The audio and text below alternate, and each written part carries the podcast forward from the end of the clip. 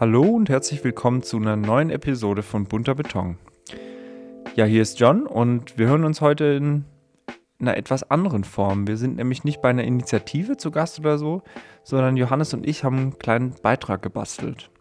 Und zwar über unseren Auftritt bei der Urbanen Liga, genauer gesagt auf dem Kongress der Nationalen Stadtentwicklungspolitik. Und zwar am 4. Mai, vergangene Woche. Was war da los, Jojo? Genau, wir waren äh, letzte Woche in Köln und zwar zu Gast doch irgendwie bei einer Initiative, aber nicht so wirklich, denn es ging nicht um die Initiative.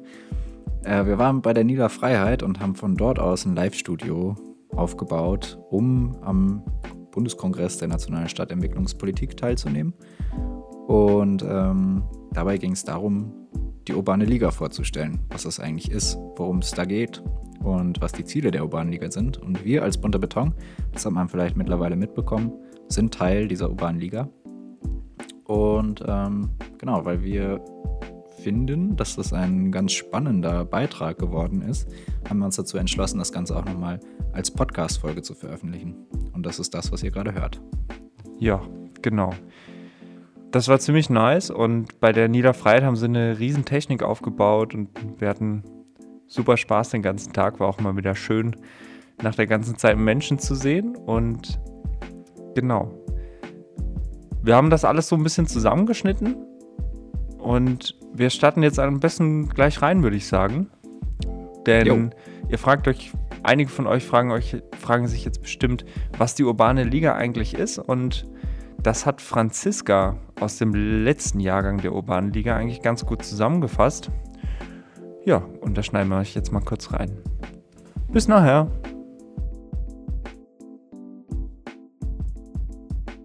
Die Urbane Liga ist ein Bündnis junger StadtmacherInnen, die sich aktiv in die Gestaltung ihrer Städte einbringen. Und es gibt alle zwei Jahre einen neuen Jahrgang. Ähm, dabei wird das Projekt von dem Bundesministerium für Inneres, Bau und Heimat ähm, gefördert und ist entstanden aus dem Jugendforum Stadtentwicklung.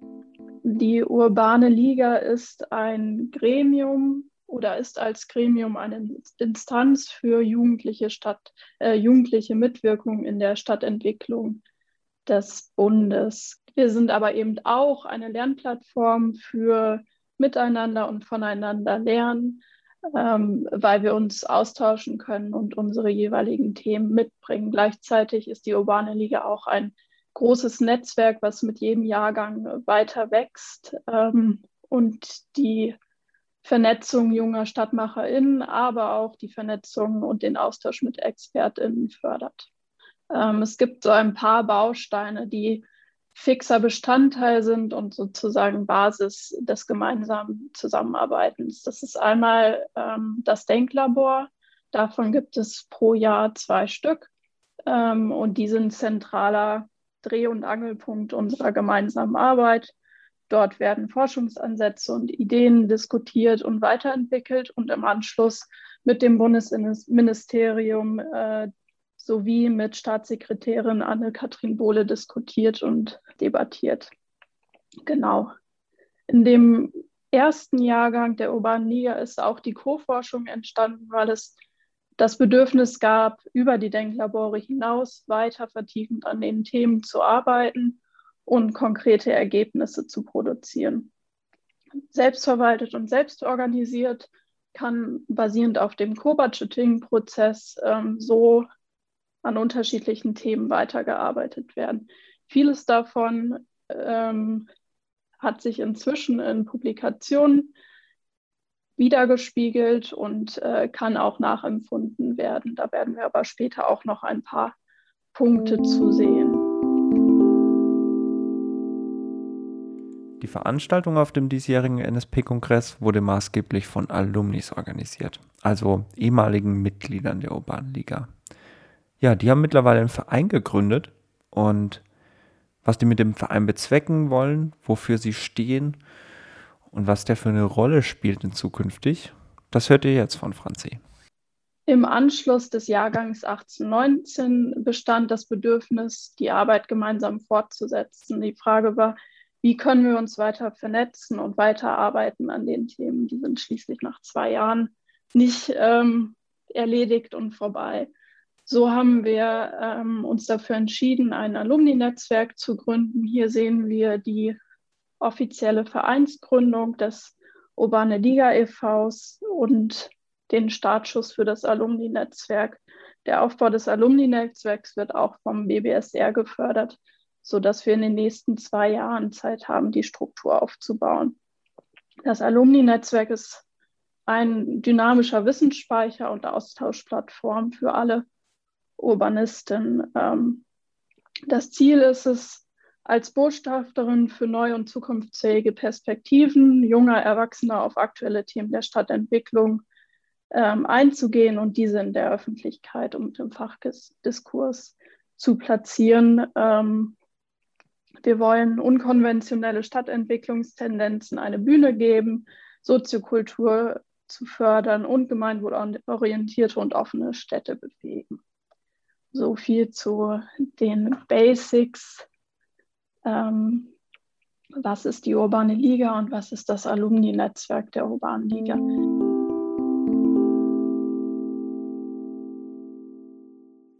Nachdem ihr von Franzi jetzt mal so gehört habt, was die Urbane Liga eigentlich ist und was da so passiert in den zwei Jahren, wollen wir ein wenig inhaltlich werden und über die Themen der Urbanen Liga reden. Christine erzählt euch, mit welchem Thema sich der vergangene Jahrgang beschäftigt hat und welches Thema uns der aktuelle Jahrgang so umtreibt. Ja, hallo meinerseits. Ja, ich möchte jetzt über ähm, unser Gender-Setting reden, ähm, das wir beim Auftakt von jedem neuen Jahrgang ähm, organisieren, um die Fokusstellen für die weitere Zusammenarbeit in den Denklaboren und in der Core-Forschung selbst zu definieren. Der erste Jahrgang definierte gleich drei Themen und beschäftigte, beschäftigte sich zum einen mit Mitwirkung und Mitgestaltung stellte die Frage, wie schaffen wir es, zur Mitwirkung im eigenen Lebensumfeld anzuregen und gleichzeitig bürokratische Hürden abzubauen. Dabei grenzen wir uns bewusst von Begriffen wie Partizipation und Teilhabe ab, um den Fokus auf Selbstwirksamkeit zu setzen. Das zweite Thema, mit dem wir uns beschäftigt haben und immer noch beschäftigen, ist der Zugang zu und Aneignung von Flächen. Unsere Leitfrage hier lautet, wie können wir Zugänge zu ungenutzten und untergenutzten Flächen schaffen, um diese zeitlich flexibel und kreativ zu nutzen. Dabei merken wir, dass die Verfügbarkeit von Freiräumen eine wichtige Voraussetzung für die Entwicklung und Ausprobierung neuer Ideen und urbaner Qualitäten ist. Ähm, weiter zum dritten Thema, ähm, das die Leitfrage behaltet, beinhaltet, wie ein Baurecht gemeinwohlorientierte und temporäre Nutzungen fördern kann. Da wir bei unserer Projektarbeit häufig mit rechtlichen Hürden konfrontiert sind, machen wir uns auf der Suche nach innovativen und prozessualen Ansätzen in Bauplanungs- und Bauordnungsrecht und gründeten die Urbane Liga Arbeitsgruppe der Urbanisten. Ähm, die Mitglieder des neuen Jahrgangs möchten sich bei der weiteren Zusammenarbeit auf das übergeordnete Thema der Urban Governance fokussieren. Dabei stellen sie die Frage, wie müssen interne Verwaltungsstrukturen, Genehmigungsverfahren, politische Entscheidungsprozesse und Möglichkeiten der Einflussnahme gestaltet und kommuniziert werden, damit junge StadtmacherInnen ihre Ideen und Ansätze leichter realisieren können.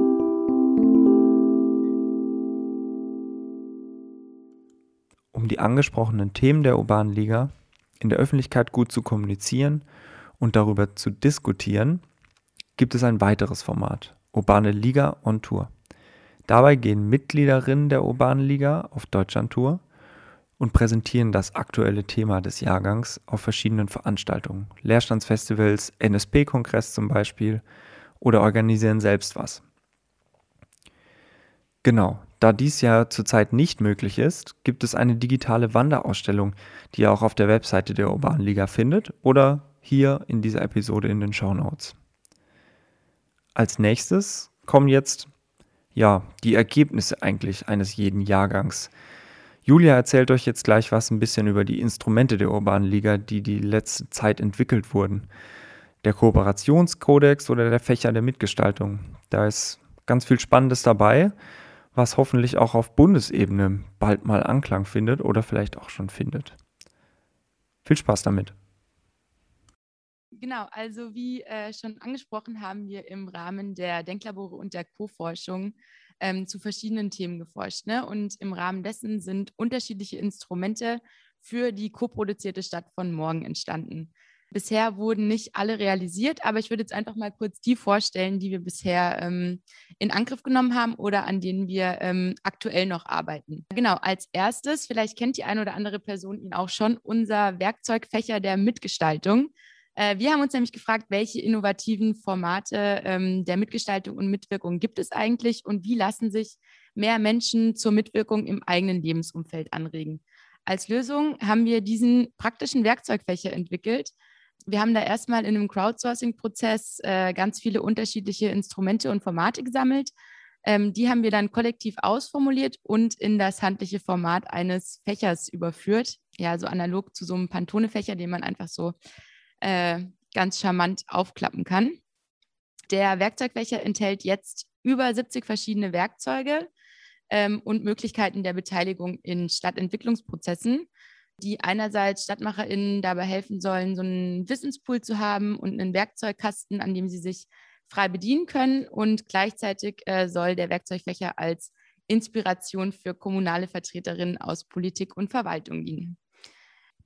Genau, dann merken wir, dass wir in unserer Arbeit eigentlich immer mit der Problematik äh, konfrontiert sind, dass Flächen in Städten immer knapper werden. Ähm, das ist ja auch kein Geheimnis, aber wir haben uns gefragt, äh, wie kann die Stadt von morgen eigentlich noch gestaltet werden in einer gemeinsamen ähm, Zusammenarbeit, wenn die Räume zum Ausprobieren eigentlich zunehmend immer mehr verschwinden und wir keinen Raum mehr haben, um unsere innovativen Ideen eigentlich auszuleben. Herausgekommen ist dann das Gedankenexperiment und zwar die Utopie der Zukunftsschutzgebiete. Ähm, darüber haben wir auch ähm, beim NSP in Stuttgart äh, sehr intensiv diskutiert. Ähm, unter Zukunftsschutzgebiete verstehen wir Orte, die eigentlich zukunftsweisenden Projekten auf dauerhaft äh, gesicherten Flächen die Möglichkeit zur freien Entwicklung und Erprobung geben und praktisch so einen Charakter eines offenen Lehrraums haben. Dabei sind äh, vor allem drei Elemente fundamental, die, die unabdingbar sind, um, um dort eben gut zusammenarbeiten zu können. Und zwar das eine ist die äh, langfristige Sicherung äh, von möglichen Flächen und tendenziell vielleicht auch baurechtliche Instrumente, die dies unterstützen. Ähm, dann braucht es eine Trägerstruktur zur Förderung von diesen möglichen Vorhaben und es braucht natürlich auch die Kooperation und Koproduktion zwischen den Akteurinnen. So, und äh, jetzt kommen wir auch schon zu dem Thema, das auch äh, Gegenstand der kommenden Diskussion sein wird. Wir haben uns nämlich gefragt, wie kann denn eigentlich eine wertschätzende Haltung von Kommunen gegenüber der Arbeit von äh, zivilgesellschaftlichen Akteurinnen und Initiativen entstehen. Und äh, wir haben den Kooperationskodex dafür entwickelt. Genau, der Kooperationskodex ist von der Urbanen Liga initiiert worden, ist aber dann äh, in einem gemeinsamen Prozess mit verschiedenen äh, Vertreterinnen stadtgestaltender Initiativen zusammen ja, ausformuliert worden. Wir haben uns da zusammengesetzt und dieses gemeinsame Positionspapier geschrieben. Im Endeffekt ist das ein gemeinschaftliches Instrument, ähm, das eben genau Kommunen ermutigen soll, dass stadtgestaltende Initiativen ähm, und unkonventionelle Raumnutzungen auch wertgeschätzt und weiterhin unterstützt werden.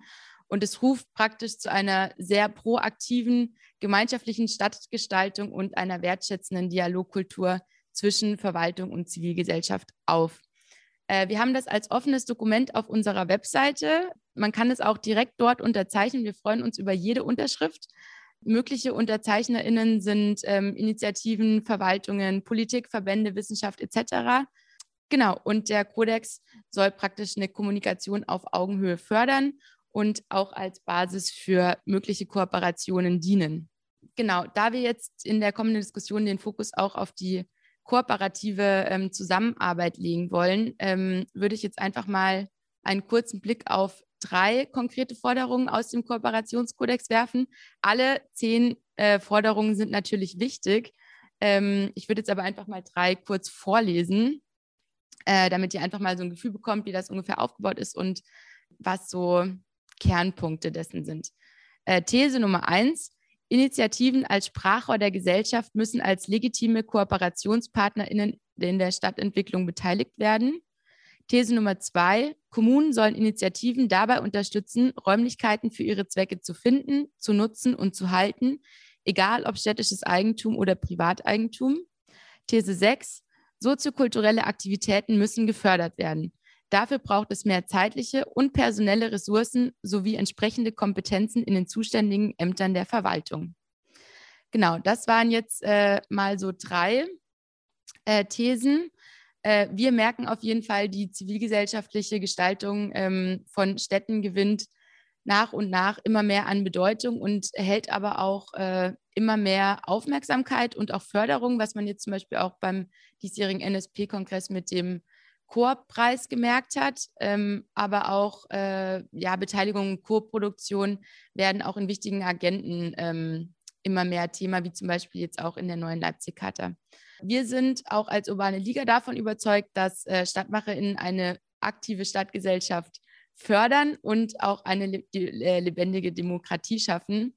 Und ähm, ja, auch in der aktuellen Corona-Situation merken wir einfach, äh, zivilgesellschaftliche Projekte können eben auch unkonventionelle Lösungen für aktuelle Problemsituationen schaffen und vielleicht sogar verstetigt werden. Gleichzeitig merken wir aber äh, in dem gleichen Zuge natürlich auch, dass es immer schwieriger ist, ähm, ja, in Pandemiesituationen so eine gute Kooperationsstruktur äh, zu fördern. Und wir fragen uns praktisch, wie schafft man es dann eigentlich auch in solchen Situationen, dass Kooperation zwischen Verwaltung und soziokulturellen äh, zivilgesellschaftlichen Initiativen funktioniert und nach wie vor eine wertschätzende Haltung äh, zwischen allen geschaffen wird.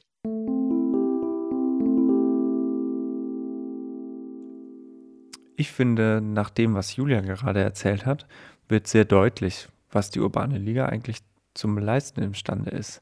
Sie produziert nämlich am laufenden Band nützliche Instrumente für die nationale Stadtentwicklungspolitik und versucht dabei, möglichst niedrigschwellig zu bleiben. Das finde ich sehr spannend und ich finde es auch sehr beeindruckend, in welcher ja, äh, Tiefe sie dabei geht mit Denklaboren, urbane Liga und Tour, möglichst viele Menschen erreichen. Und ja, das sieht man hier, finde ich, ganz eindrucksvoll. Und jetzt wollen wir natürlich als nächstes mal auch ein bisschen was davon hören, wie die Projekte konkret arbeiten, weil hinter der Urban Liga stehen natürlich immer einzelne Projekte, die ganz lokal bei Ihnen in den Siedlungen, Städten wirken. Und dazu übergebe ich jetzt einfach mal an Johannes. Jo, damit äh, geht's los mit den Projektvorstellungen. Insgesamt haben sich während unserer Präsentation vier Initiativen vorgestellt und der Sinn dahinter war, äh, einerseits natürlich ein Bild davon zu bekommen, wer eigentlich so hinter der urbanen Liga steckt und andererseits aber auch konkrete Bedürfnisse und Herausforderungen dieser Initiativen kennenzulernen, die wir dann später mit in die Diskussion genommen haben. Die erste Initiative, die sich vorgestellt hat, war die Nila Freiheit. Und wenn ihr gut aufgepasst habt, dann wisst ihr, dass die Nila Freiheit auch die Gastgeberin unseres Beitrages beim NSP-Kongress war. Denn dort haben wir das Sendestudio aufgebaut, beziehungsweise es wurde für uns aufgebaut. Dafür nochmal herzlichen Dank an dieser Stelle. Genau, die Nila Freiheit ist ein Kulturverein aus Köln mit etwa 60 bis 70 Mitgliedern. Und ähm, die Nila Freiheit vereint auf jeden Fall Leute aus ganz verschiedenen Professionen. Das äh, Gelände des Vereins ist eigentlich eine alte Autowerkstatt, ca. 1100 Quadratmeter. Und dort finden, wenn nicht gerade Corona ist, lauter Kulturveranstaltungen statt, sowie ähm, genau, Partys, Filmvorführungen, Theater. Und genau, da können wir auf jeden Fall empfehlen, mal auf der Website vorbeizuschauen. Da gibt es einen guten Einblick in fünf Minuten. Ähm, außerdem gibt es äh, eine Menge Werkstätten und einen Garten und ist auf jeden Fall ein richtig schöner Ort, ähm, an dem sich Leute frei entfalten können. Und genau, mehr will ich auch gar nicht zur Nila Freiheit erzählen, denn die übernächste Folge von Bunter Beton wird sich der Nila Freiheit widmen. Dort könnt ihr also dann ganz entspannt eine Menge über die Initiative erfahren. Und äh, stattdessen springen wir jetzt direkt in das Kommentar von Gregor, der Teil der Nila Freiheit ist. Und genau wie alle anderen Initiativen, die jetzt gleich folgen, ist er einmal darauf eingegangen, welche Erfahrungen bislang gemacht wurden, wenn es um die Kooperation mit der städtischen Verwaltung ging. Also wir haben bisher ganz gute Erfahrungen gemacht mit vielen Ämtern der Stadt, arbeiten auch viel mit dem Kulturamt der Stadt Köln zusammen, die uns auch ähm, wirklich äh, gut unterstützen, mit denen wir auch einen guten Draht haben hatten aber am Anfang äh, auch sehr viel und ja, sehr große Angst auch vor Kooperation und überhaupt von der Stadt wirklich wahrgenommen zu werden, weil uns natürlich auch bewusst war, dass wir auch mit den Dingen, die wir machen oder mit manchen Teilen der Dinge, die wir machen, ähm, eventuell ja, da Hürden aufkommen, die für uns unberechenbar sind und die auch zu einem Scheitern dieses Projektes führen könnten. Und ähm, genau, dementsprechend waren wir immer sehr, sehr vorsichtig. Mittlerweile haben wir eigentlich einen ganz guten Draht, aber dazu später noch mehr. Genau, dazu später mehr, und zwar in der Diskussion. Wir machen gleich weiter mit der nächsten Initiative, und das war Minja Galera aus Hürth bei Köln. Minja Galera haben wir als Bunter Beton auch schon besucht, letztes Jahr im November, glaube ich, für Folge 6 von Bunter Beton. Und diese Folge kann ich euch nur ans Herz legen, auch noch einmal reinzuhören. Dort erfahrt ihr ganz viel dazu, ähm, wie das Kollektiv in den vergangenen zwei Jahren eine alte Lkw-Werkstatt ausgebaut hat mit offenen Werkstätten, Coworking Spaces, einem Veranstaltungsbereich und dem ein oder anderen hübschen Wohnzimmer. Mittlerweile musste Minja Galera den Ort aber leider verlassen. Das liegt zum einen an der Corona-Pandemie, welche Veranstaltungen unmöglich gemacht hat. Diese sind aber essentiell gewesen für die Existenz des Kulturortes. Andererseits und viel schwerwiegender ist aber wahrscheinlich der Punkt, dass das gesamte Gelände um die alte Lkw-Werkstatt stark mit Altlasten belastet ist.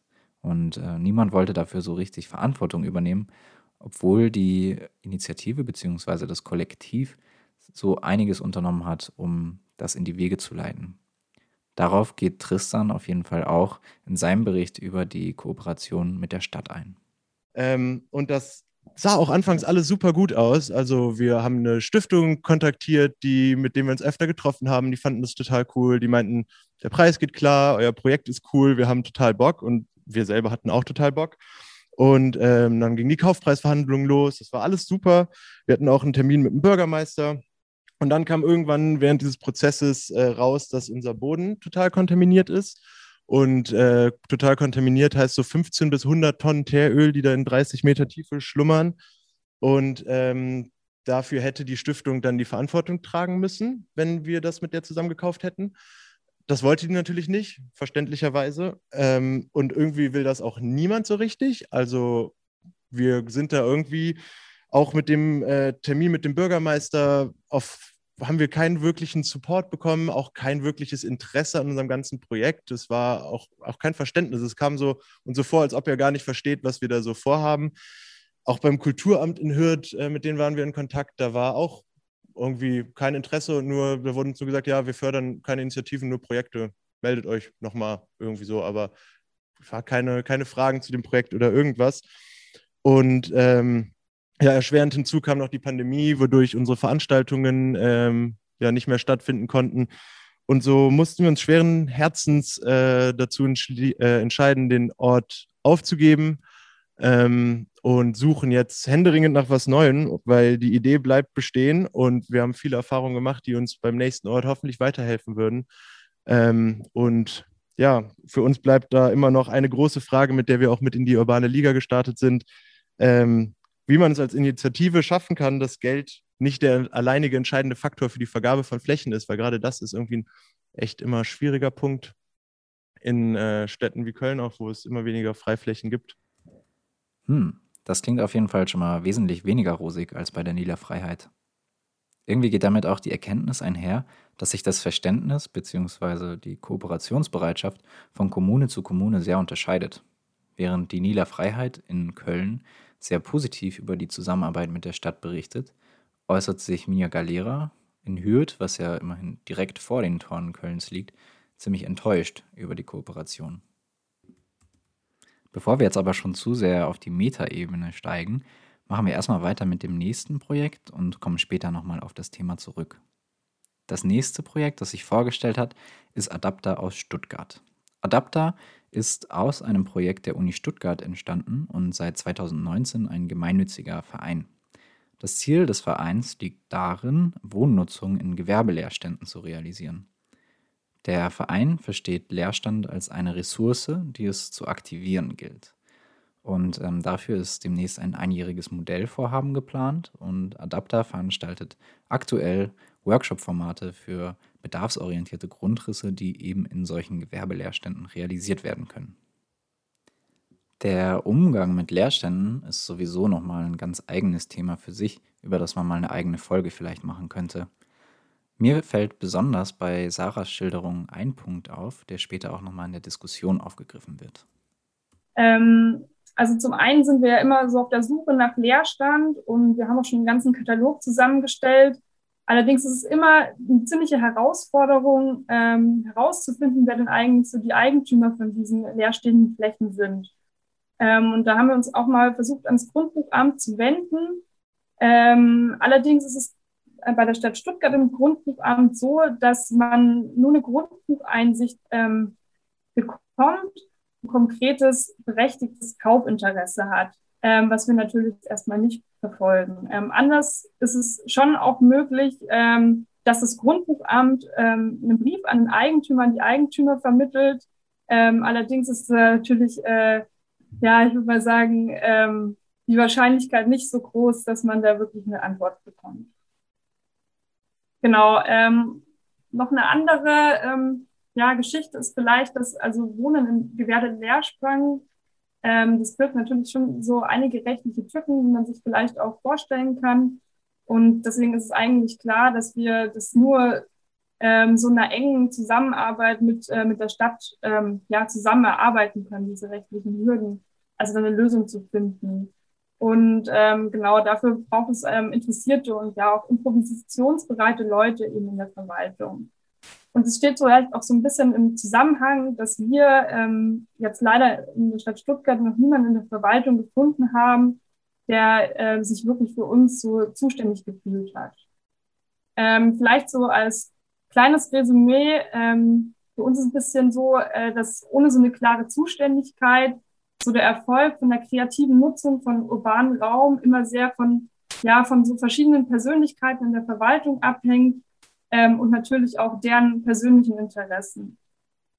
Und ähm, genauso vielleicht als Outcome, ähm, die Kooperation mit der Stadt hat sich bei uns jetzt teilweise relativ zäh gestaltet.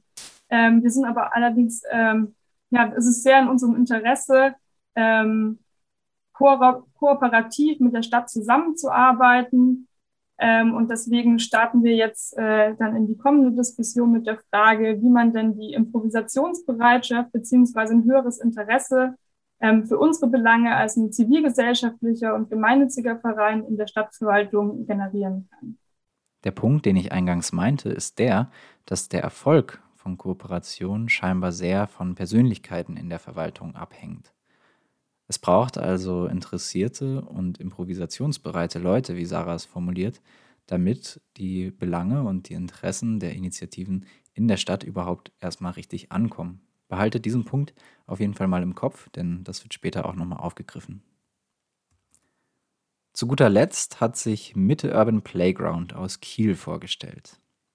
Zu dieser Initiative gibt es auch schon eine Podcast-Folge, von daher will ich das hier auch nur ganz kurz nochmal zusammenfassen, worum es geht. Mitte Kiel beschäftigt sich mit der Hörn in der Kieler Förde. Das ist sowas wie das hinterste Hafenbecken von Kiel. Und äh, konkreter geht es um das da herumliegende Quartier, welches bislang eher irgendwie ein Transitort ist, der sich aber gerade sehr in der städtebaulichen Entwicklung befindet. Es werden also viele Gewerbe- und Bürogebäude gebaut und äh, Mitte möchte aber ein bisschen mitmischen in diesem ganzen Prozess und versteht den Raum vor allem als soziale Potenzialfläche. Mitte fragt sich nämlich, wie kann aus dieser Hörn ein neues Stadtzentrum für die Stadt Kiel werden? Dazu stellt sie Raumnutzerinnen und Anwohnerinnen in den Vordergrund. Sie nutzt das lokale Erfahrungswissen als Hauptressource, um neue Perspektiven für die Zukunft der Hörn zu entwickeln. Bei dem NSP-Kongress wurde auch verkündet, dass Kiel, die Stadt Kiel, den Koop-Stadtpreis gewonnen hat.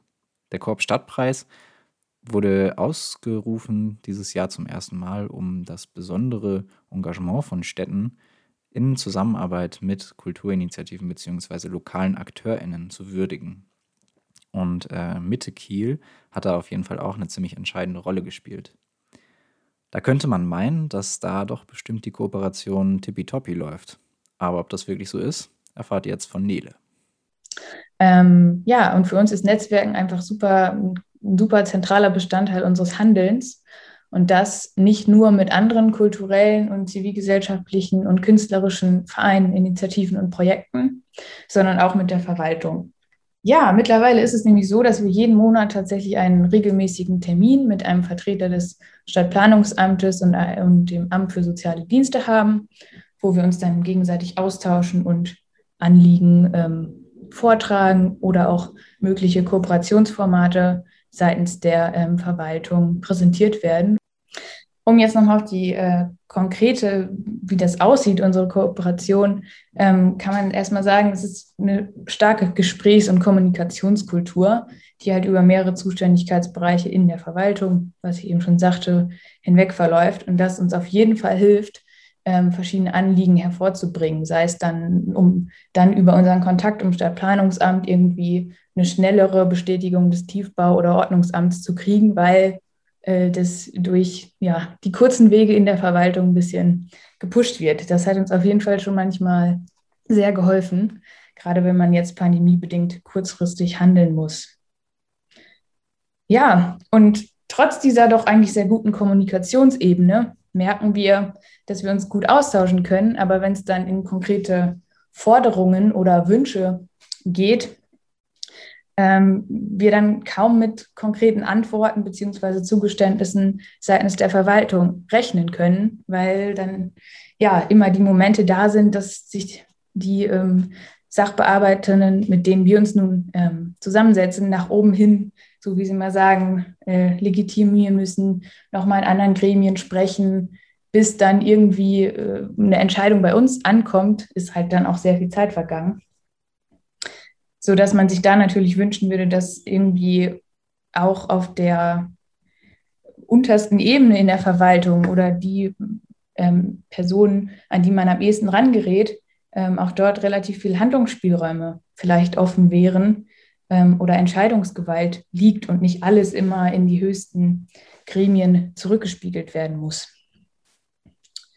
Genau, und außerdem ist noch ein weiterer Punkt, der bei uns ähm, gerade im letzten halben Jahr, weil sich dann auch ähm, ja, der, das inhaltlich auch ein bisschen in Richtung Städtebau, Architektur auch teilweise orientiert hat.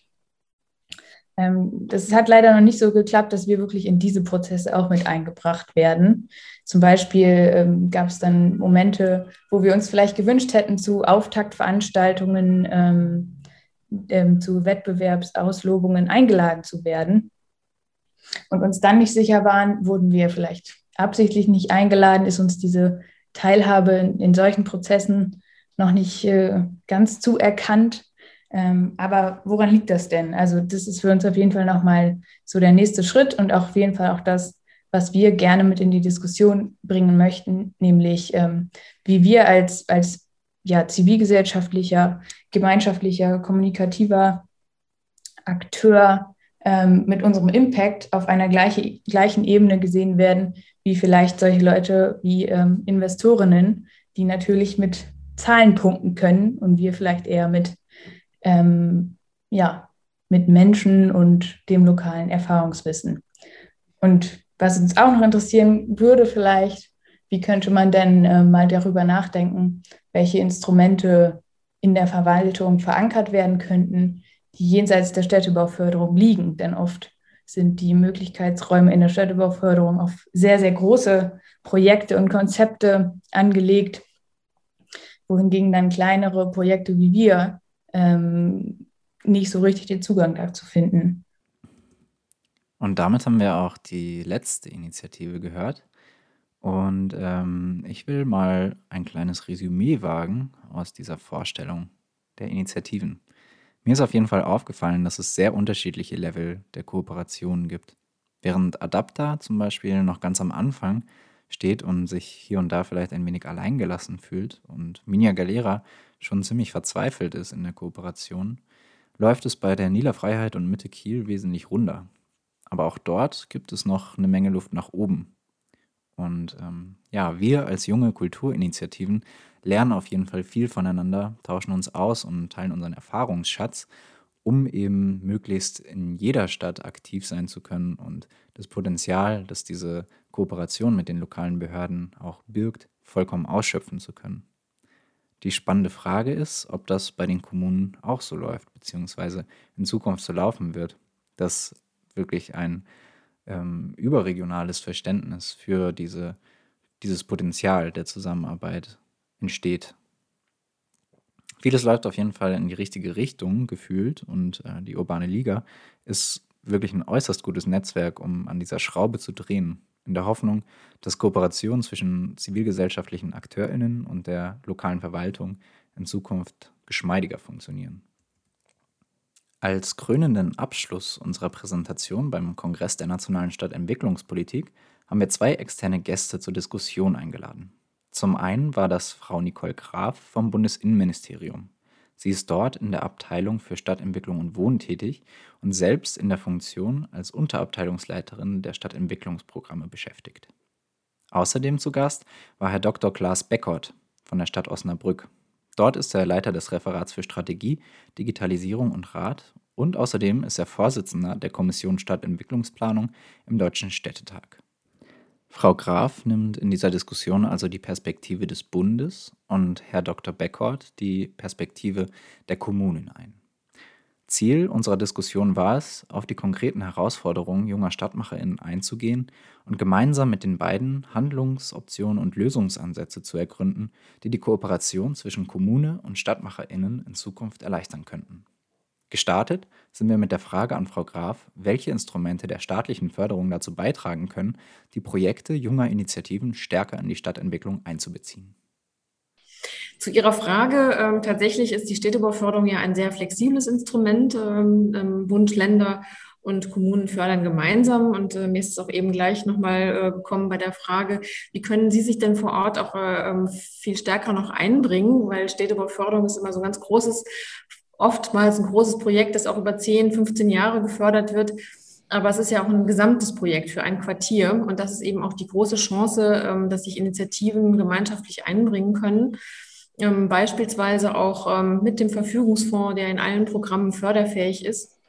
Auch kleinteilige Projekte äh, können eben auch einen wichtigen Beitrag äh, zu dem, dem großen Ganzen äh, oder nicht nur können, sondern äh, tragen oftmals äh, dazu bei, zu dem großen Ganzen. Und ähm, mir ist immer noch erinnerlich ähm, ein, ein, ja, ein Gespräch mit einem Unternehmer, einem regionalen Unternehmer, das ich mal geführt habe, der gesagt hat, die, dass das Quartiersbezogene und dass ich eben die Möglichkeit habe, einen Quartiersmanager anzusprechen ähm, und zu sagen, wo kann ich mich denn und mit meinem Engagement, ich, ich möchte hier was fördern, aber ich weiß eigentlich nicht genau wo. Da hat er gesagt, da ist die Verwaltung oftmals äh, vielleicht gar nicht so der richtige Ansprechpartner. Da wird jetzt gleich der kommunale Spitzenverband natürlich heftig widersprechen sprechen, aber tatsächlich der Quartiersmanager weiß vor Ort, ähm, wo denn noch was fehlt. Und das äh, finde ich auch ein ganz äh, ja, wunderbares Instrument der Städteüberforderung mit dem Quartiersmanagement und auch dem Verfügungsfonds, wo Sie sich dann eben auch ähm, ähm, künftig äh, einbringen können.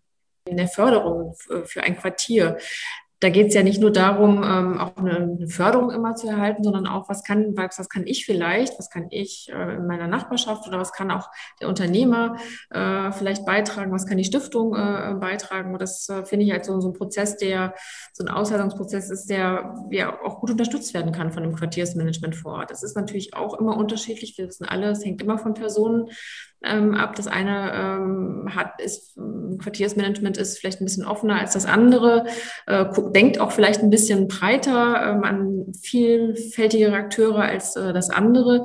Aber deshalb sind auch solche, ähm, ja, solche Dinge, wie sie auch ähm, der Instrumentenfächer zum Beispiel enorm wichtig, dass sie auch eben zeigen, ähm, wo, wo können sie sich denn eigentlich äh, einbringen und einsetzen. Für diejenigen unter euch, die gerade ziemlich viel Chinesisch verstanden haben, möchte ich nochmal kurz drei Begriffe erklären. Zum ersten ist da die Städtebauförderung. Städtebauförderung bedeutet, dass der Bund den Kommunen Finanzhilfen zur Verfügung stellt, die durch die Mittel der Länder und Kommunen ergänzt werden. Diese Bundesfinanzhilfen verfolgen verschiedene Ziele, unter anderem die Stärkung von Innenstädten und Ortszentren, die Herstellung nachhaltiger städtebaulicher Strukturen und die Behebung sozialer Missstände. Seit einiger Zeit gibt es nur noch drei solcher Maßnahmen bzw. Programme. Diese heißen lebendige Zentren, sozialer Zusammenhalt und Wachstum und nachhaltige Erneuerung. Zweitens ist da das Quartiersmanagement. Quartiersmanagement oder auch Stadtteilmanagement genannt, ist ein staatliches Verfahren zur sozialen Stabilisierung von Stadtteilen. Es wird durch Mittel der Städtebauförderung finanziert und verfolgt das Ziel, eine vermittelnde Rolle zwischen Quartier und Verwaltung und oder zwischen bestehenden Quartierseinrichtungen zu schaffen. Aufgabe aller unterschiedlich gestalteter Formen von Quartiersmanagement ist die Information und Beteiligung der AnwohnerInnen sowie die Aktivierung von Engagement für den Stadtteil. Drittens spricht Frau Graf die sogenannten Verfügungsfonds an. Verfügungsfonds sollen die Beteiligung lokaler AkteurInnen an Stadtentwicklungsprozessen sowie die Aktivierung bürgerschaftlichen Engagements in der Stadt stärken. Im Rahmen der Städtebauförderung haben die Städte und Gemeinden nämlich die Möglichkeit, in einem städtebaulichen Erneuerungsgebiet, sprich in einem Gebiet, für das Städtebaufördermittel beantragt wurden, unter Einsatz von Fördermitteln, eben jenen Fördermitteln, einen Verfügungsfonds einzurichten. Und mit diesem Verfügungsfonds wird AkteurInnen vor Ort, also beispielsweise Vereine und Initiativen, ein Budget bereitgestellt, über dessen Verwendung dann ein lokales Gremium entscheidet und mit dem Geld können dann zwar eher kleinere, aber teilweise bestimmt sehr wirksame Maßnahmen schnell und unbürokratisch realisiert werden. Für Kulturschaffende waren das also zwei Hinweise. Erstens kann man sich umschauen, ob in dem eigenen Projektgebiet ein Quartiersmanagement vorhanden ist, an das man sich möglicherweise wenden kann, um eigene Projektideen vorzustellen und diese eventuell realisieren zu können. Und darüber hinaus, zweitens, kann man auch noch Ausschau halten, ob es einen sogenannten Verfügungsfonds im eigenen Projektgebiet gibt, durch das man eventuell an Gelder kommt. Das waren also die ersten Ideen, die Frau Graf aus Perspektive des Bundes bezüglich der Unterstützung junger Kulturinitiativen in den Sinn gekommen sind. Die nächste Frage haben wir dann an Herrn Dr. Beckert gerichtet. Wie kann die Stadt, also die lokale Verwaltung, strategisch agieren, um Projekte von StadtmacherInnen einzubeziehen? Ähm, ich muss aber auch gestehen, dass wir, glaube ich, deutlich mehr Handlungsoptionen haben, als ähm, eben übergekommen ist. Ich habe das versucht, vorhin mal so ein bisschen für mich irgendwie zu gliedern. Ähm, zum einen haben wir eine ganze Reihe von Beteiligungsverfahren, die wir auch meistens irgendwie sehr, sehr offen stellen äh, oder offen, offen diskutieren, ähm, zumindest hier in Osnabrück. Aber wir sind auch tatsächlich immer wieder darauf angewiesen, Namen zu kennen, die wir auch ansprechen können. Und da ist natürlich irgendwie auch wichtig, dass man sich bekannt macht, sich freiwillig äh, irgendwie auch, auch beteiligt ähm, sonst ähm, sind wir tatsächlich organisatorisch oft nicht in der Lage, irgendwie solche Veranstaltungen zu machen. Also wen lädt man konkret ein? Wichtige Frage für uns. Ähm, ich glaube aber, dass die, die Verwaltung auch ähm, ein Stück weit, je nachdem, wo man, wo man auftaucht, ich komme gleich nochmal irgendwie dazu, äh, durchaus auch helfen kann, in diesem ganzen bürokratischen Dschungel ein Stück weit Orientierung und Systemlotse zu sein. Also dass man da durchaus ähm, auch helfen kann, aber es gibt keine One-Stop-Agency und die gibt es, glaube ich, auch für niemanden, äh, der auch ein, auch ein, weiß nicht, Wohnprojekt in der Stadt machen will. auch der muss sich mit der Wirtschaftsförderung, mit der Bauordnung, mit der Stadtplanung, mit der Stadtentwicklung, äh, mit dem Finanzbereich, äh, mit Erschließungsbeiträgen auseinandersetzen. Ähm, und das ist sicherlich eine Herausforderung, die wir als Verwaltung nochmal angehen können. Wie können wir an der Stelle irgendwie deutlich bürgerfreundlicher werden? Das ist auch eine Frage von vielleicht digitalen Prozessen, die wir ein Stück weit später auch mal äh, irgendwie aufbauen können, dass diese Kollaboration innerhalb der Verwaltung irgendwie deutlich einfacher funktioniert und nicht irgendwie so mehr oder weniger linear abgeht. Ich glaube, wir haben in der Stadt Osnabrück zumindest, und das kenne ich auch aus vielen anderen Städten, irgendwie durchaus auch eine gute Beratung. Also das beginnt bei der Bauberatung, wo man sich konkret äh, informieren kann, wie bestimmte Projekte umgesetzt werden können. Bei uns geht das noch ein Stück weit weiter. Wir haben mittlerweile zwei Kolleginnen eingestellt, die sich um Fördermittel bemühen und da auch äh, sehr intensiv beraten und dann auch jenseits der Städtebauförderung beispielsweise irgendwie für kulturelle Projektförderung oder aus anderen Töpfen versuchen, Mittel heranzuziehen. Wir haben äh, beispielsweise eine ganze Reihe von Stiftungen in Deutschland, die auch bereitstehen. Ein Beispiel war ja eben auch schon genannt, auch zu unterstützen. Also auch da ist, glaube ich, heute schon ein Stück weit ähm, Service da. Und wir können vielleicht auch durch unsere Kenntnis der kommunalen politischen Strukturen helfen, ein Stück weit die Lobbyarbeit irgendwie auch vorzubereiten und auch äh, umzusetzen. Ein bisschen einschränken kommt natürlich hinzu, dass Ideen immer im Wettbewerb stehen. Irgendwie wir haben begrenzte Budgets und ähm, diesen Wettbewerb der Ideen kann man, glaube ich, nicht einfach auflösen, sondern man muss sich da auch beweisen, man muss politische Lobbyarbeit machen, man muss in der Verwaltung werben, man muss bei Investoren werben. Und das ist dann sicherlich auch Aufgabe der Projektentwickler oder der Stadtmacherinnen, ähm, an der Stelle irgendwie ne, ne, ihr Potenzial irgendwie voll auszuschöpfen. Ähm, was das Thema Bereitstellung öffentlicher Flächen angeht, sicherlich ein, ein Potenzial vorhanden, aber begrenzt. Auch das war eben schon mal genannt worden. Und in Ihren Forderungen oder in dem Kodex haben Sie ja auch aufgeführt, Ankauf privater Flächen. Das ist natürlich auch wieder eine Frage, wo Ideen im, im Wettbewerb zueinander stehen und wo dann auch natürlich irgendwie die Frage von Finanzierung und politischen Entscheidungsvorbehalten wichtig ist. Vielleicht aber nochmal eine kleine Einschränkung irgendwie, was, was ist, ähm, was ist die Kommune? Ich glaube irgendwie, es, es gibt sie nicht, sondern es gibt irgendwie soziopolitische äh, ja, äh, Konstrukte, in denen man sich zurechtfinden muss. Äh, wenn ich bei uns gucke, wir haben fünf Vorstände aus unterschiedlichen Parteien mit unterschiedlichen Ideen in ihrer, ihrer Amtsführung. Wir haben beim Thema Stadtentwicklung mindestens sechs beteiligte Fachämter. Bei dem einen Wirtschaftsförderer hängt vielleicht irgendwie die Anzahl oder die, die Höhe seines Bonus von der Anzahl der Arbeitsplätze ab. Bei dem Kollegen aus der Stadtplanung hängt sicherlich irgendwie äh, sein Erfolg auch davon ab. Der wird gemessen in Bau Wohneinheiten. Ähm, bei der Finanzverwaltung ist es die schwarze Null, die am Ende stehen muss. Die finanzielle Leistungsfähigkeit der Kommunen ist sehr unterschiedlich. Der Problemdruck ist ganz unterschiedlich. Die politischen Parteien sind sehr unterschiedlich aufgestellt. Die Verwaltungskultur ist anders. Ich glaube, in der Verwaltung wie Osnabrück mit zweieinhalbtausend Mitarbeitern oder in der Verwaltung wie Köln mit mehreren zehntausend Mitarbeitern, ähm, da sind die Wege sicherlich etwas länger und komplexer. Also insofern, ich glaube, wir haben einige Angebote. Ich hoffe, wir haben eine Wertschätzung und eine Offenheit. Aber es hängt, glaube ich, auch oft davon ab, wie diese, dieses Zusammenspiel funktioniert und an wen Sie geraten und ob Sie diesen Lotsen finden. Stadtentwicklung ist eigentlich immer ein ganz guter Anker für sowas.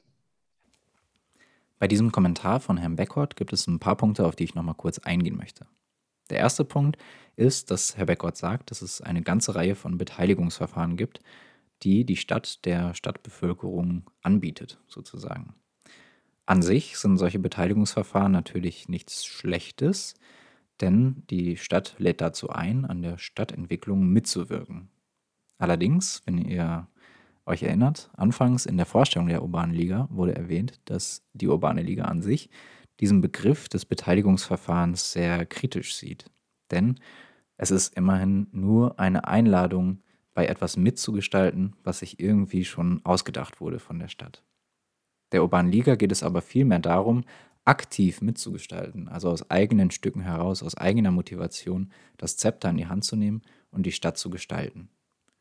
Von daher sind diese Beteiligungsverfahren vermutlich nicht immer das richtige Argument der Stadt gegenüber den StadtmacherInnen, ähm, wenn es darum geht, wie man am besten zusammenarbeitet.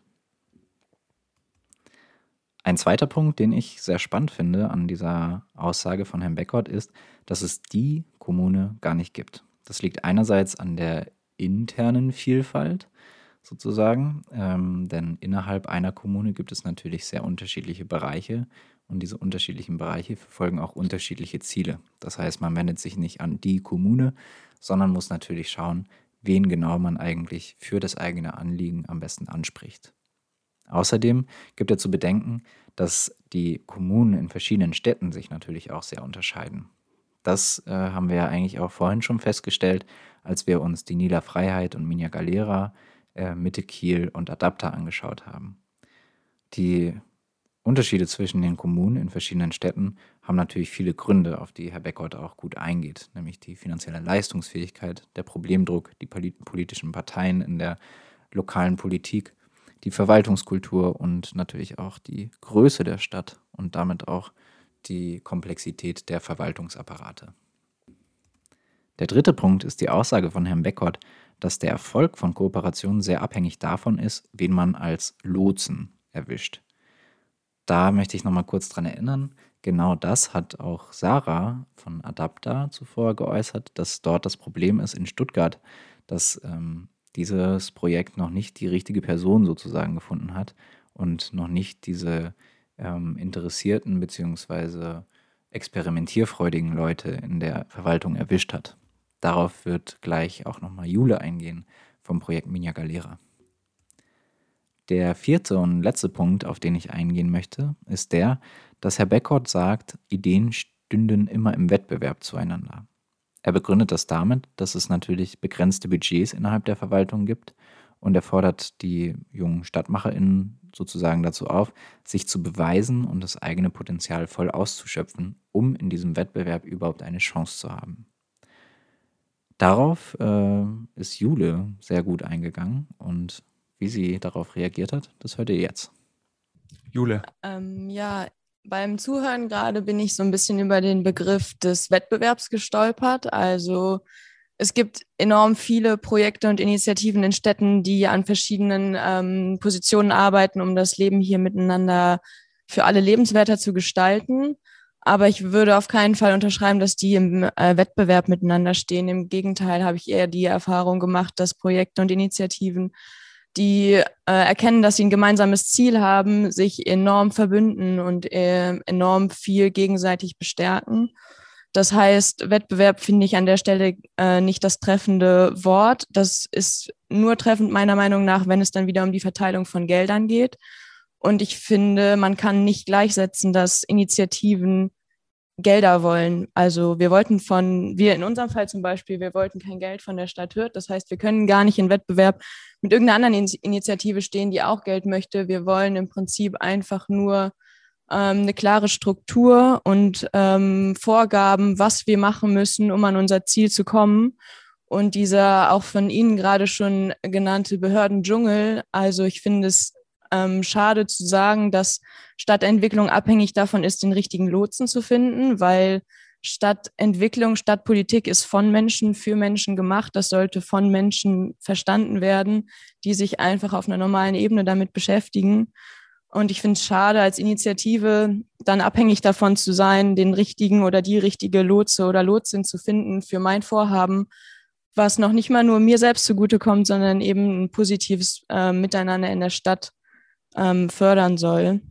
Und ich denke, da muss man ansetzen. Ich will nicht den Behördendschungel verstehen. Also es wäre schön, den zu verstehen, aber vielleicht müssen wir gar keinen Dschungel haben. Vielleicht könnten Behörden, Verwaltung und Politik da ansetzen, ähm, sich selbst so zu gestalten, dass Menschen verstehen, was sie und wie sie es gestalten. Props an Jule auf jeden Fall für dieses Kommentar. Ähm, mutig auf jeden Fall auch, das dem Herrn Beckwart so zu entgegnen. Ich finde spannend daran, dass hier scheinbar zwei Verständnisse sozusagen aufeinandertreffen oder aufeinander prallen und vielleicht auch irgendwie zwei Generationen, die sehr unterschiedliche Arbeitsweisen verinnerlicht haben. Ähm, das eine ist so diese kooperative, Duocracy-mäßige Entwicklung von Projekten, in denen sehr darauf bedacht ist, sich irgendwie gegenseitig zu befeuern, beziehungsweise sich gegenseitig zu unterstützen und sich selbst keinesfalls in Konkurrenz zu anderen zu sehen, zu anderen Initiativen, sondern sich eher als Netzwerk zu verstehen, als Teil eines Netzwerkes. Ähm, wohingegen Herr Beckhort eher eine, ich würde mal sagen, klassische Meinung beziehungsweise ein klassisches Verständnis von diesem Wettbewerb hat und natürlich auch die ähm, wirtschaftlichen Alternativen zu nicht kommerziellen Projekten ähm, betrachtet und betrachten muss auch. Das ist ja auch verständlich auf jeden Fall. Ähm, allerdings fand ich das wirklich einen spannenden Einwurf von Jule, der Herrn Beckert auch nochmal dazu gebracht hat, den Begriff Wettbewerb ein bisschen zu relativieren und nochmal genauer zu erklären, was er eigentlich damit gemeint hat. Vielleicht darf ich noch einmal auf, auf das, das Bild Wettbewerb zurückgehen, weil ich das Gefühl habe, nicht ganz richtig verstanden worden zu sein, weil ich das keineswegs in einem sagen wir, kapitalistischen Sinne sehe oder auch in einem, einem kannibalistischen Sinne, irgendwie Ideen gegeneinander auszuspielen. Wir reden aber bei Flächen, bei Geld, bei Personalressourcen, die sich um bestimmte Dinge kümmern können und unterstützen können, immer über begrenzte Ressourcen. Und an irgendeiner Stelle muss entschieden und priorisiert werden, wo engagiere ich mich, wo engagiere ich mich eventuell weniger, was können wir zum Erfolg führen, wo sind, ist der Impact für die Gesellschaft gegebenenfalls am größten.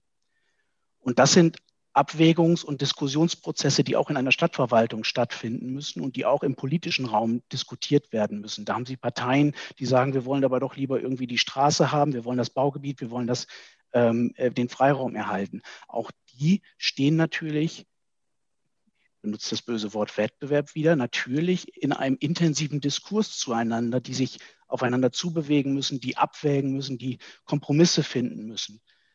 Und das ist das, was ich mit Wettbewerb meinte. Man kann nicht alle Initiativen gleich bewerten, sondern sie stehen am Ende, wenn man darüber diskutiert, kann die Stadt einen bestimmten Raum umsonst zur Verfügung geben, zu stellen, dann heißt es auch, das ist eine Opportunitätsentscheidung gegen etwas anderes. Dann kann sie nicht vermietet werden, kann sie nicht verpachtet werden, kann sie nicht einer wirtschaftlichen Nutzung zur Verfügung gestellt werden.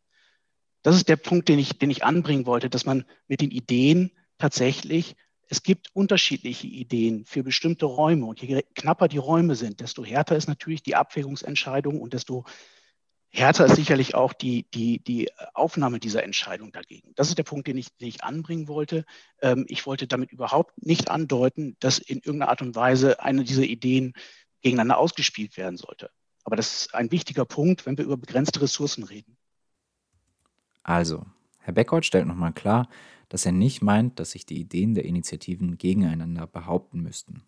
Vielmehr stehen sie im Wettbewerb gegenüber anderen Ideen bzw. komplett anderen Nutzungskonzepten zu bestimmten Räumen bzw. zu bestimmten Ressourcen, die man von der Stadt gerne hätte. Dabei bleibt mir persönlich eine ungeklärte Frage, und zwar wie abgewogen wird, welche Projekte besonders vielversprechend für die Gesellschaft sind. Wonach wird da eigentlich entschieden? Diese Frage hat sich für mich auch nach dieser Diskussion noch nicht richtig geklärt. Außerdem möchte ich hier nochmal kurz Bezug nehmen auf die vorherigen Kommentare von Jule und Nele, ähm, dass sich Initiativen verglichen mit Wirtschaftsprojekten eventuell benachteiligt sehen. Denn natürlich ist es irgendwie viel schwerer für ein gemeinnütziges Projekt oder ein genau nicht kommerzielles Projekt irgendwelche Kennziffern zu entwickeln, die am Ende auf dem Papier und damit vielleicht besonders eindeutig sagen, das hier ist eine kluge Entscheidung, das hier wollen wir unterstützen. Das ist, glaube ich, eine große Herausforderung für die Kulturinitiativen, wenn sie an die Stadt herantreten. Da sie nicht einfach mit Zahlen argumentieren können, müssen sie besonders gut in Worten formulieren können, was ihre Idee ist und was der Mehrwert ist, den sie sich durch ihre Arbeit und ihr Handeln erhoffen. So, wir springen zum letzten Punkt, den wir euch aus dieser Diskussion noch kredenzen wollen. Anfangs haben wir ja schon erwähnt, ihr könnt diese ganze Diskussion auch nochmal in voller Länge in der Mediathek des Bundeskongresses für nationale Stadtentwicklungspolitik nachhören und vor allem nachsehen, denn das Ganze war ja ein Video-Livestream und ähm, dort sind wir noch auf wesentlich viele mehr Punkte eingegangen. Ähm, genau, in dieser Podcast-Folge deshalb jetzt aber mal in Kürze die Highlights sozusagen aus dieser Session. Genau, und wir enden jetzt mit einem Statement von Gregor, den habt ihr vorhin auch schon gehört, von der Nila Freiheit, und einem kleinen Aufruf, eure demokratische äh, Partizipationsmöglichkeit dieses Jahr auf jeden Fall wahrzunehmen, die Bundestagswahl, denn auch diese ist äh, letztendlich entscheidend und beeinflusst die kommunale Verwaltungspolitik und dementsprechend auch die äh, Aussicht auf Erfolg in eurer Kommune, wenn ihr dort aktiv werden wollt. Wir bedanken uns fürs Zuhören und lassen jetzt so langsam austrudeln. Nächste Woche hört ihr schon die nächste Folge vom Bunter Beton. Dort zu Gast ist dann Adapt da. Und ähm, genau, bis denn dazu kurz was sagen? Natürlich. Ähm, nee, ich will das nur ergänzen. Und zwar, ähm, weil wir jetzt natürlich hier über die Verwaltung sprechen und wir haben ja eine Bundestagswahl, die bevorsteht. Und ähm, das ist auch nochmal vielleicht der Aufruf, auch einen Blick in die politische Dimension des Ganzen zu richten und ähm, ja, das auch mit in die Politik zu nehmen und auch mit in die Diskussion äh, über, über den Klimawandel auch im Zweifel zu nehmen. Ne? Das, klar, diese kleinen Lösungen, die sind super wichtig. Ähm, auch für die Städte. Und ähm, ja, das muss Thema einer Bundestagswahl sein, auch neben vielem anderen natürlich. Oft entscheiden sich die Bundestagswahlen dann an den großen Themen, die äh, einfach viele Zuhörer ähm, und, und, und einfach die so an der, an der Meinungskante stehen. Aber ja, also auch hier ganz klar die Politik, ich meine die Verwaltung, und das ist ja auch so ein bisschen dieser, dieser, dieser Wunsch, den wir wahrscheinlich haben, ähm, wir begreifen die Verwaltung ja eigentlich auch und auch diese, diese Stadtpolitik auch als potenziellen Nährboden. Und ähm, wir haben unsere Ideen, wir wollen da raus, wir wollen etwas machen und dann ähm, hat man eine Verwaltung, die natürlich einen Auftrag der Politik irgendwie ausführt, aber gleichzeitig ja auch dadurch irgendwie den Leuten äh, dient, die in der Stadt leben und die äh, diese, diese Städte eben auch besonders machen. Und ähm, ja, und ich glaube, ähm, da ist der Aufruf an die, an, an, die Verwaltung auf der einen Seite natürlich, äh, diesen Nährboten auch zu bieten und äh, die Politik muss ganz klar halt den Auftrag auch erteilen und den können wir halt politisch auch einfordern und müssen wir auch einfordern.